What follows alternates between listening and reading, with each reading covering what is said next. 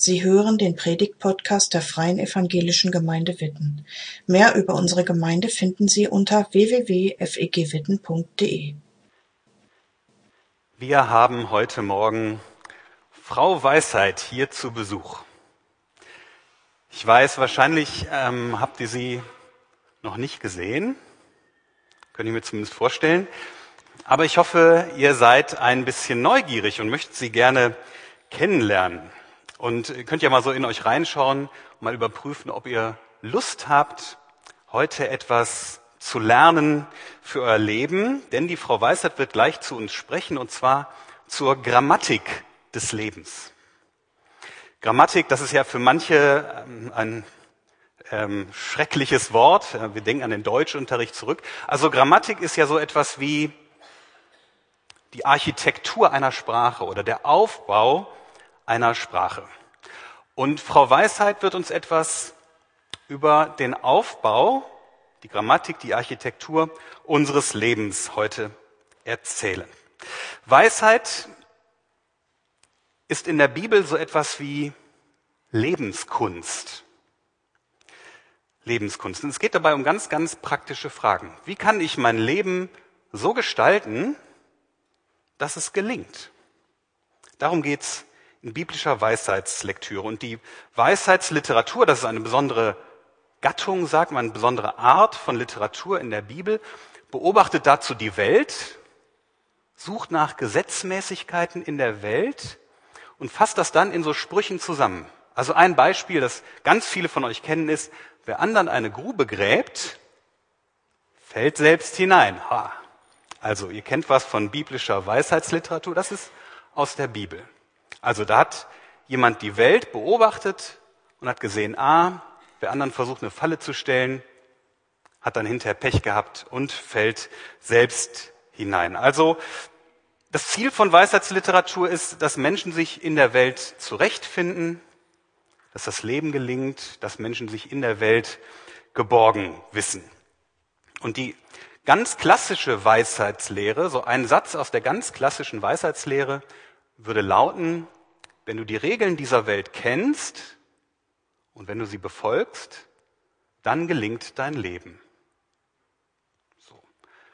Ja, ich sehe schon einige, die mhm, machen, genau, wir kommen gleich darauf zurück. Also ich hoffe, das macht euch ein bisschen neugierig auf das, was die Frau Weisheit uns hier gleich zu sagen hat, denn das hat ja was, zu wissen, wie die Welt aufgebaut ist, wie die Welt funktioniert, das doch, das hat was. Und manche von euch denken jetzt, na ja, gut, ich habe aber auch schon einiges an Lebenserfahrung. Brauche jetzt nicht unbedingt die Frau Weisheit dazu. Ich, wenn, also, ne, wenn ich jetzt hier so rumgucke, dann sehe ich hier viel, viel, viel Lebenserfahrung versammelt. Und trotzdem finde ich, Weisheit, das klingt doch irgendwie dann doch noch mal nach mehr. Und andere sind skeptisch. Ja, das leuchtete gerade schon auf und denken, das wäre aber zu simpel. Das ist mir viel zu einfach. Da gibt es so ein paar Regeln in unserer Welt und wenn ich die befolge, dann gelingt mein Leben. Ja, das wäre ja schön, wenn das so wäre. Und in der Tat, manchmal ist das so, aber, und viele von euch haben das im Leben selbst erfahren, oft ist das eben auch nicht so. Es gibt Ausnahmen von diesem, wenn du das und das machst und befolgst, dann gelingt daneben. Davon gibt's Ausnahmen. Und die Bibel ist da auch nicht irgendwie naiv, sondern auch die Menschen der Bibel wussten das schon. Also in der Weisheitsliteratur oder in der Entwicklung, als sich die Weisheitsliteratur entwickelt hat, da gab es auch mal eine Krise. Das Buch Hiob zum Beispiel hinterfragt sehr kritisch genau diese Sätze. Wenn du Gutes tust, dann geht es dir auch gut. Und viele von euch kennen die Geschichte von Hiob aus der Bibel und wissen, da ist das ganz und gar nicht so gelaufen. Denn Hiob war ein rechtschaffener Mann, der hat niemandem was getan, sondern er hat Gutes getan und trotzdem ging es ihm schlecht. Und das hinterfragt natürlich solche Sätze wie, wenn du das und das machst, dann gelingt dein Leben. Ich will das hier gar nicht vertiefen. Mir ist nur wichtig, dass wir wahrnehmen, auch innerhalb der Bibel gibt es da schon Auseinandersetzungen, Diskussionen dazu. Das finde ich wichtig. Also genug der Vorrede, wir können trotzdem heute etwas lernen von Frau Weisheit. Ach doch, ich muss doch noch was vorwegschicken. Manche von euch haben jetzt vielleicht gedacht, was soll das denn? Frau Weisheit, haben wir hier irgendwas Ideologisches? Ich kann euch direkt beruhigen, es hat nichts mit Ideologie zu tun, sondern ich nenne sie Frau Weisheit, weil die Weisheit im Buch der Sprüche in der Bibel in mehreren Kapiteln wie eine Person auftritt. Sie spricht als Person. Und die Weisheit ist nicht nur im Deutschen feminin, weiblich, sondern auch im Hebräischen. Und ich habe gedacht, weiblich, Person, Frau. Ganz einfach. Mehr ist es nicht. Die Rede von Frau Weisheit in Sprüche 8 startet in der Öffentlichkeit. Die Verse 1 bis 21, die schauen wir uns heute nicht an, aber da lobt die Weisheit sich, da wirbt sie, dass man zu ihr kommt, sie bietet sich an, sie verspricht Klugheit, sie verspricht Erkenntnis, sie verspricht sogar materiellen Reichtum. Und dann verschiebt sich der Ton der Rede, die wir jetzt miteinander Stück für Stück anschauen. Wir lesen mal die ersten Verse miteinander aus Sprüche 8, Vers 22 bis 26. Frau Weisheit sagt, der Herr hat mich ganz am Anfang geschaffen, als erste Schöpfung noch vor allen anderen. Ich wurde vor ewigen Zeiten eingesetzt, von Anfang an, noch bevor es die Erde gab. Ich wurde geboren, noch bevor die Meere erschaffen wurden, noch bevor aus den Quellen Wasser hervorsprudelte. Bevor die Berge und Hügel geformt wurden, wurde ich geboren, bevor er die Erde schuf und die Felder und den Ackerboden. Also manche von euch merken jetzt, das habe ich, habe schon viel in der Bibel gelesen, aber das habe ich irgendwie vielleicht noch nie gelesen. Ist doch spannend und interessant, oder? Die Weisheit hat ihre besondere Herkunft bei Gott, dem Schöpfer. Die Weisheit ist fest mit Gott, dem Schöpfer unserer Welt verbunden. Und wir sehen ja hier schon, es geht um Schöpfung, es geht um Gott. Und da sehen wir schon eine Sache, die bei biblischer Weisheitsliteratur immer wichtig ist. Es geht immer um Gesetzmäßigkeiten und Ordnungen. Und Gott spielt eine Rolle. Wir kommen später noch darauf zurück. Gott spielt eine Rolle, Gesetzmäßigkeiten, wie ich das eben schon gesagt habe, und Ordnungen. Wir gehen mal einen kleinen Schritt weiter. Frau Weisheit lässt uns nämlich dann staunen ab Vers 27. Ich war da, als er den Himmel errichtete und die Linie des Horizonts über dem Meer zog. Ich war da, als er die Wolken an den Himmel setzte, als er die tiefen Quellen der Erde gründete. Ich war da, als er dem Meer seine Grenzen setzte, über die das Wasser nicht hinaus konnte, als er das Fundament der Erde legte.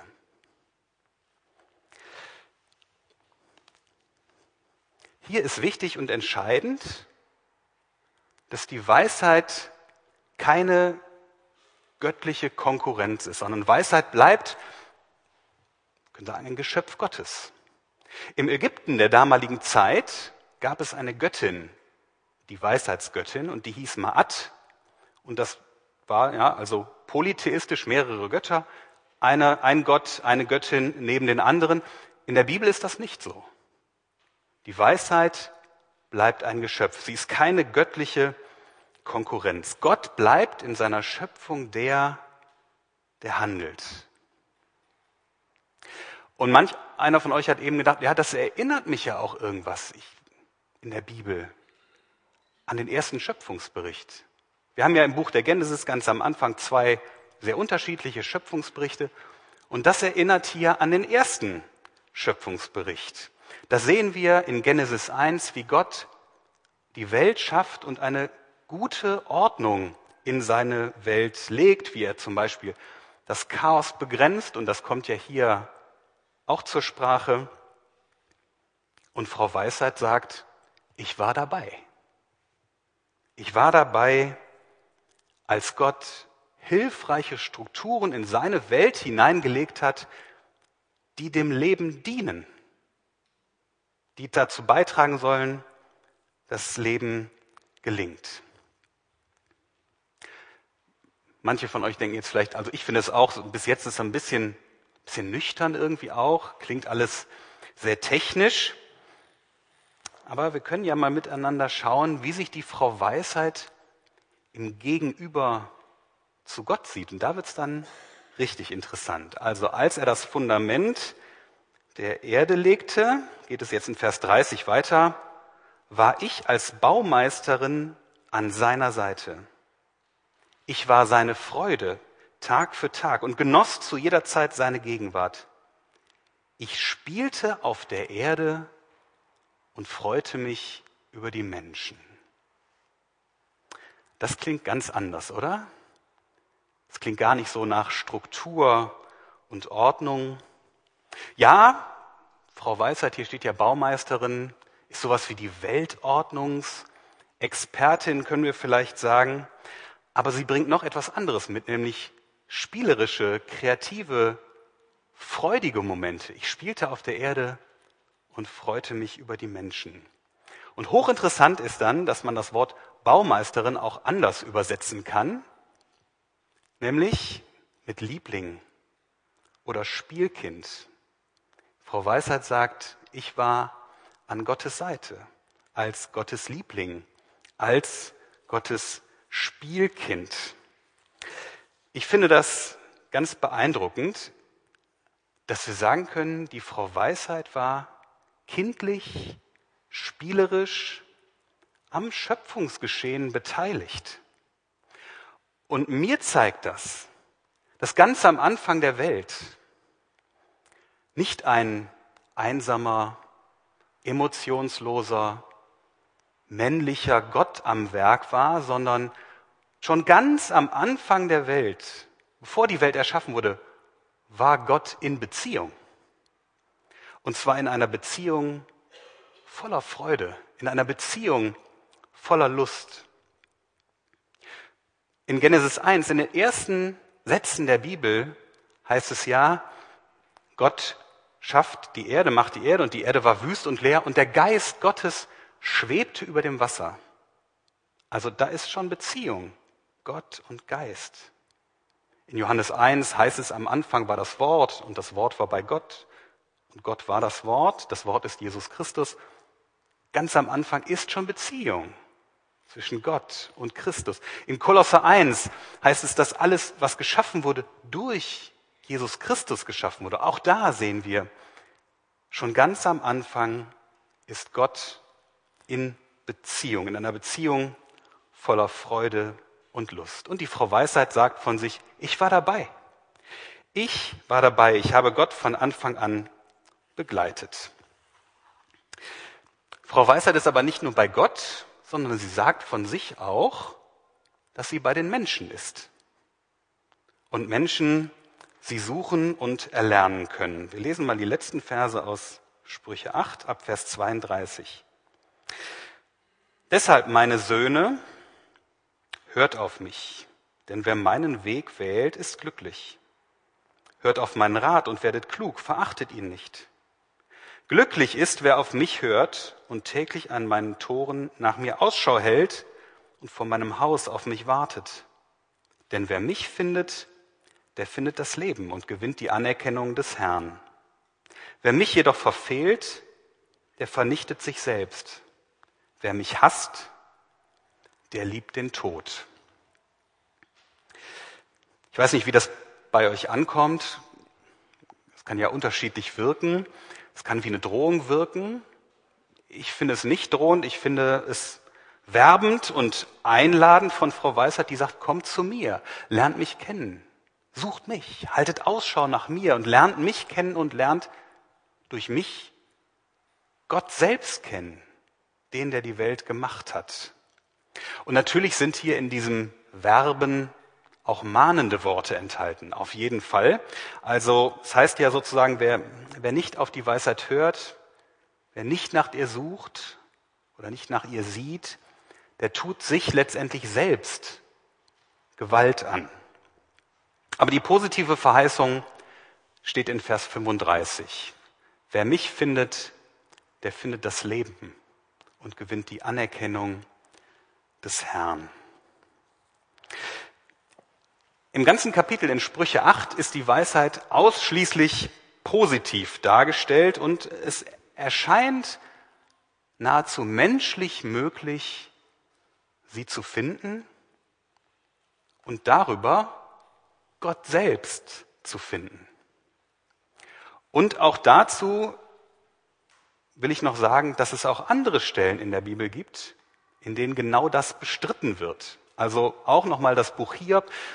Lest es gern zu Hause selber nach. In Hiob 28 wird ausdrücklich in Frage gestellt, ob es menschlich möglich ist, Weisheit zu finden und Gott, also das Menschen Gott von sich aus erkennen können. Auch dazu gibt es aufgrund von unterschiedlichen Lebenssituationen, die Menschen erleben, unterschiedliche Stimmen, auch schon in der Bibel.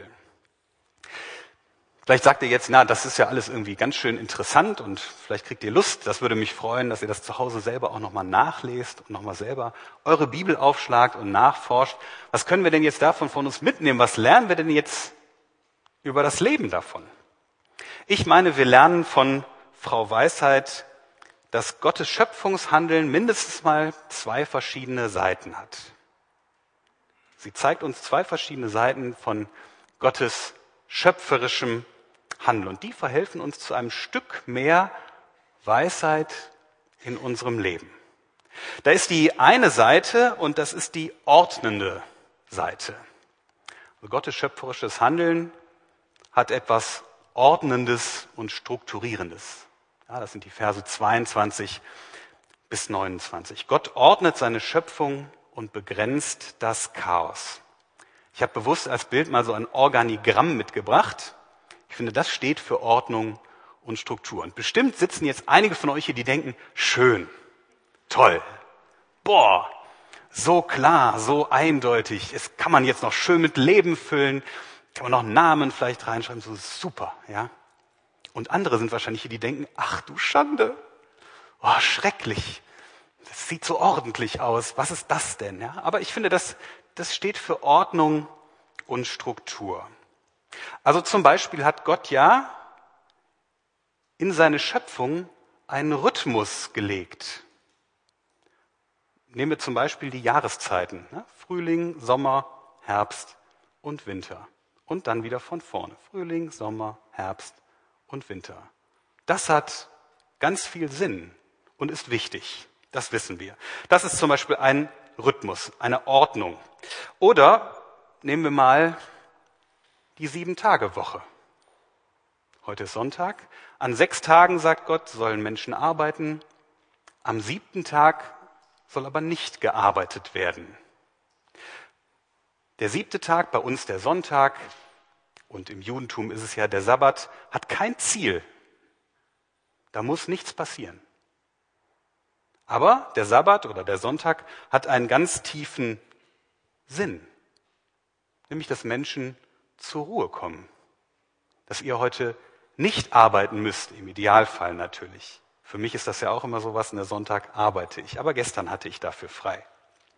Also Menschen sollen am Sonntag, am Sabbat zur Ruhe kommen, haben auch die Möglichkeit, Gott nochmal besonders zu begegnen.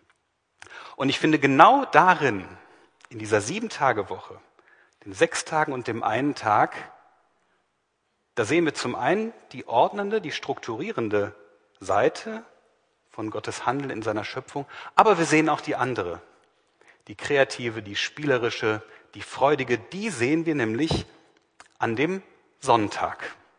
Und das ist das Element, was die Frau Weisheit einbringt.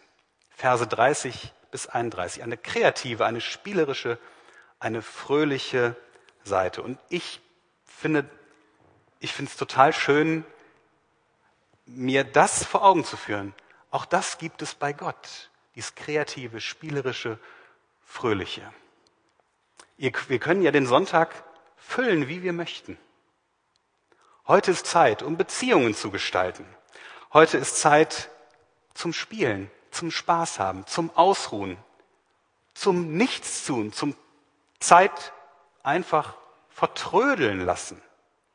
All das ist heute möglich.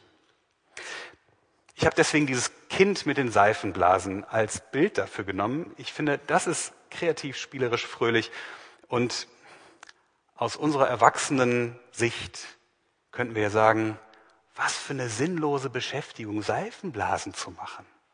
Ja, einmal reinpusten, dann macht's Patsch und dann ist sie wieder weg und alles klebt voller Seife. Schrecklich. Ja, das mag sein aus unserer Sicht.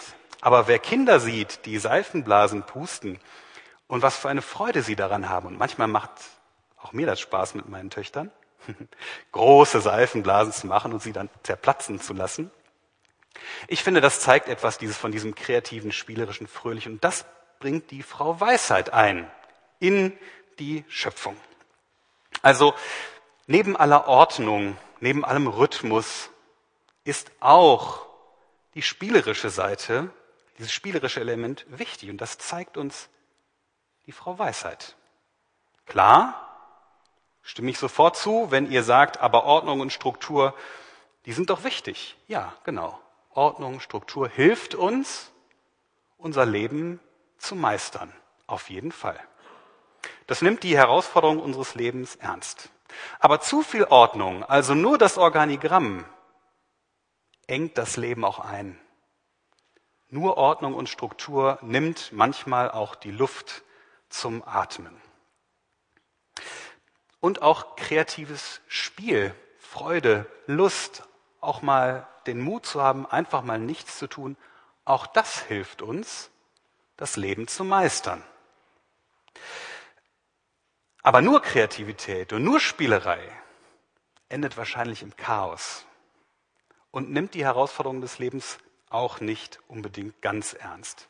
Und deswegen meine ich, zur Grammatik unseres Lebens, so wie Gott sich das gedacht hat, gehört beides. Ordnung und Struktur, aber auch Spiel, Freude, Fröhlichkeit. Und ich finde, vielleicht kennt ihr das auch, also vor allem dieses mit dem Spiel und den, der Freude und der Fröhlichkeit, das sind die Zeiten im Leben, in denen wir vielleicht im Miteinander spielen, im Genießen, wenn wir miteinander Zeit teilen, wo wir uns so verlieren, dass wir die Zeit aus dem Blick verlieren. Dass es manchmal so ist, als wären wir aus Zeit und Raum gefallen. Und dann ist es plötzlich so, dass einer auf die Uhr guckt und sagt, boah, guck mal, wir haben schon ein Uhr nachts. Und der Abend war so schön, der Wein, der Tee, weiß nicht was, hat so lecker geschmeckt, das Gespräch war so gut, wir haben die Zeit völlig verloren. Und das sind genau diese Zeiten, die eben nicht von Ordnung und Struktur geprägt sind, sondern von diesem kreativen, fröhlichen, spielerischen, auch leichten. Wir sind als Gottes Geschöpfe begabt und auch beauftragt, unser Leben zu gestalten, sorgsam und kreativ mit unserem Leben umzugehen. Und das ist die gute Botschaft. Gott traut uns, Gott traut dir das auch zu, dass du das kannst. Vielleicht habt ihr Lust und geht heute nach Hause und denkt mal über folgende Frage nach. Wie zufrieden bin ich eigentlich gerade mit meiner eigenen Lebensgestaltung auf einer Skala von eins bis zehn? Eins ist sehr unzufrieden, zehn ist sehr zufrieden. Wie zufrieden bist du mit deiner eigenen Lebensgestaltung im Blick auf Ordnung im Leben, Struktur im Leben und im Blick auf Spielen, fröhlich sein, Leichtigkeit. Ja, also in, mit diesen beiden Polen, wie zufrieden bist du? Lohnt sich vielleicht heute mal drüber nachzudenken und von eins bis zehn mal eine Zahl rauszusuchen, wo du dich gerade befindest. Und mehr muss man gar nicht machen. Alles weitere kann sich dann von da aus entwickeln. Ich merke persönlich immer, dass ich auch selber noch viel von der Weisheit, von der Frau Weisheit hier lernen kann. Von meiner natürlichen Prägung her bin ich immer eher auf der Seite der Ordnung und Struktur. Das kann ich gut, da muss ich mich nicht groß für anstrengen. Aber ich habe in den letzten 10, 15 Jahren auch viel über das andere Element gelernt und freue mich immer wieder, wenn da sowas in mir aufblitzt, wo ich merke, ah ja, ach, guck mal, doch, hat sich hat sich was entwickelt in meinem Leben. Und ich gehe fest davon aus, dass für jeden von uns reichlich Potenzial gibt, um auch noch was zu verändern in deinem Leben, um dein Leben in Gottes Sinn zu gestalten. Ja, geordnet, aber auch fröhlich und kreativ. Weil Gott dir die Freiheit schenkt, dich zu entwickeln. Dazu hat er dir etwas mitgegeben an Begabungen und Gott freut sich, wenn du Schritte gehst in deinem Leben und dich entfaltest. Amen. Danke fürs Zuhören. Sie wünschen sich jemanden, der ein offenes Herz und Ohr für Sie hat? Wir haben ein Team von Seelsorgern, das sich freut, für Sie da zu sein und vermitteln Ihnen gerne einen Kontakt. Anruf genügt unter Witten 93726.